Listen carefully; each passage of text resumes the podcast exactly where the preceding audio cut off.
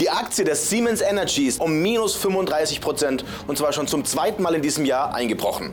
Gestern während des Live-Webinars mit Professor Dr. Max Otte ereilte mich die Frage, wie es nun weitergeht, ob das der Einbruch der deutschen Wirtschaft ist, der erste große Dominostein, der nun den Mittelstand zum Erliegen bringt. Und Herr Otte wusste selbst nicht darauf zu antworten. Es zeigt also, wie dramatisch diese Entwicklung ist, wenn einer der größten deutschen Konzerne mit dem Namen Siemens Energy nun um staatliche Hilfe betteln muss und mit dem Staat in die Kiste steigt. Die Verhandlungen laufen bereits, also sollte das Ganze bereits von langer Hand absehbar gewesen sein.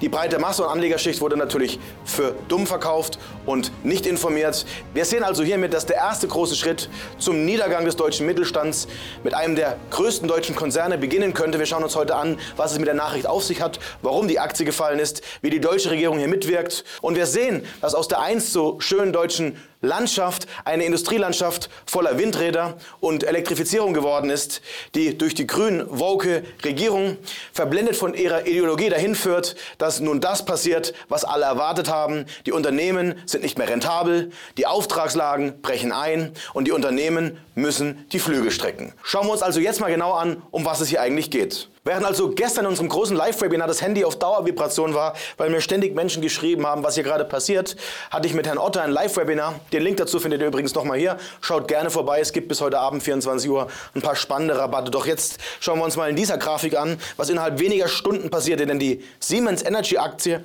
rutschte um minus 35 Prozent ab. Nach einer Gewinnwarnung im Juni war es nämlich so, dass das Unternehmen zum zweiten Mal in diesem Jahr ein Drittel des gesamten Börsenwerts verloren hatte. Also der Börsenwert, der sich auch dadurch bestimmt, was die Anleger in Form von Aktien besitzen. Wenn ein Unternehmen also zwei Drittel seines Werts verliert innerhalb eines Jahres, dann ähnelt das schon den Entwicklungen, die wir aus März noch aus der Krise mit den Banken und zahlreichen Bankenpleiten, ihr erinnert euch an diese Charts wie beispielsweise First Republic oder Silvergate oder Credit Suisse kennen.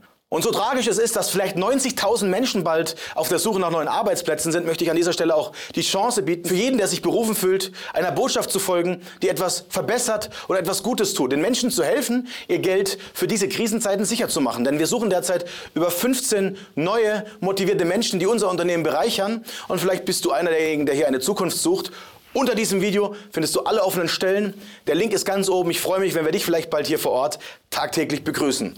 Doch wir schauen zurück, warum Siemens Energy derzeit andere Sorgen hat, als neue Mitarbeiter zu suchen. Doch was ist eigentlich der große Auslöser für den Einbruch um minus 35 Prozent gewesen? Und warum muss man nun Robert Habeck und die Regierung um Geld anflehen? Wir sehen hier in dieser Schlagzeile, dass die spanische Windturbinentochter Gamesa kurz vor dem vollständigen Zusammenbruch und dem Aussteht.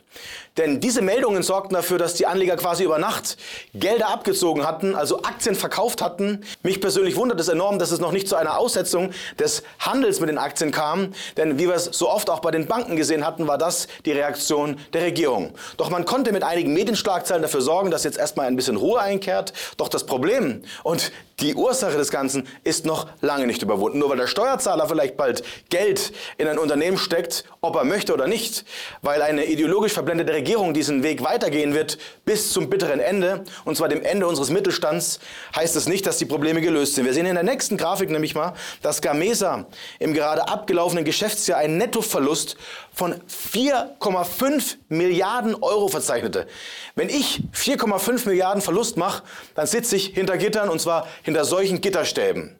Um das Ganze zu umgehen, muss man vielleicht Bundeskanzler oder zumindest ein sehr mächtiger Unternehmer in Deutschland werden und ein Unternehmen führen in einer Größenordnung von über 90.000 Mitarbeitern, damit der Staat eingreift und ich too big to fail bin oder zumindest too big, um mein Gesicht zu verlieren. Denn das ist es, was die Regierung eigentlich vermeiden möchte. Man möchte um jeden Preis vermeiden und den Menschen aufzeigen, dass die Energiewende gescheitert ist. Denn es ist Siemens Energy einfach schlichtweg nicht mehr möglich, profitabel zu sein mit der aktuellen Regierung und den aktuellen Auflagen. Denn die chinesische Konkurrenz an Herstellern ist enorm und macht die Preise kaputt. Zeitgleich sorgen die Auflagen dafür, dass Siemens Energy beispielsweise keine Windparks bauen kann. Ihr seht also das Geschäft mit den erneuerbaren Energien, das uns als die ideologische größte anstrebbare Maßnahme unserer Regierung verkauft wird, ist nichts anderes als ein Mega-Flop. Wenn die deutsche Bürokratie Das beste Deutschland aller Zeiten übrigens, wie es auch unser Bundespräsident Steinmeier sagte, also dafür sorgt, dass die Verträge laut zahlreichen Branchenkennern für den Bau von Windparks unrentabel sind.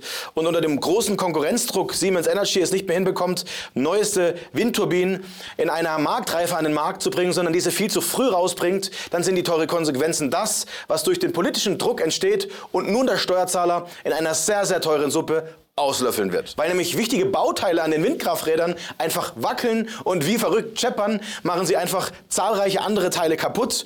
Und für diese entsprechenden Entschädigungen oder anders gesagt Garantieleistungen, klingt vielleicht etwas besser im politischen Deutsch, muss man 1,6 Milliarden Euro auf seitens Siemens Energy beiseite legen. Das ist es, was enorme Löcher in die Bücher reißt und was dafür sorgt, dass Siemens Energy nun unter anderem vor enormen Problemen steht. Die große Frage, ob man also die Kehrtwende schafft oder ob es das Ende ist eines der größten deutschen Traditionsunternehmen und Unternehmen, das in Deutschland dafür sorgt, dass die Energiewende maßgeblich vorangetrieben werden soll, das bleibt abzuwarten. Was Experten aber von Anfang an sagten, wird jetzt pure Realität.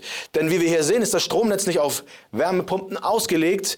Wind und Sonne können den Energiebedarf nicht abdecken und die Erneuerbaren sind einfach ein gigantisches Umverteilungsprogramm oder besser gesagt ein riesiges schwarzes Loch. Wie nun bestätigt und auch von mir erwähnt, ruft Siemens Energy nun nach Staatshilfen in Höhe von 15 Milliarden Euro. Das sind, um es in Relation zu stellen, 15.000 Millionen. Eine unvorstellbar große Zahl. Doch dass unsere Politiker keinen Bezug mehr zu diesem Geld haben, weil es nicht selbst erwirtschaftet werden muss und weil man selbst von diesen Steuergeldern bezahlt wird und überhaupt nicht mehr versteht, was man da tut, wenn man jeden und alles wegretten möchte oder zumindest künstlich am Leben erhalten will. Man macht diese Unternehmen nämlich zu Zombies. Das sehen wir gleich. Denn gegenüber der FAZ bestätigte die Sprecherin von Robert Habeck nur einen Tag nach dieser Horrormeldung, dass man bereits in Gesprächen sei, um diese Probleme zu lösen. Denn der Verdacht liegt hierbei meiner Meinung nach sehr nah, dass die Ampelregierung schon länger im Wissen ist, was hier gerade passiert. Und dass hier enorme Probleme im Hintergrund köchern. Denn nach einem Tag ist man normalerweise nicht in der Lage,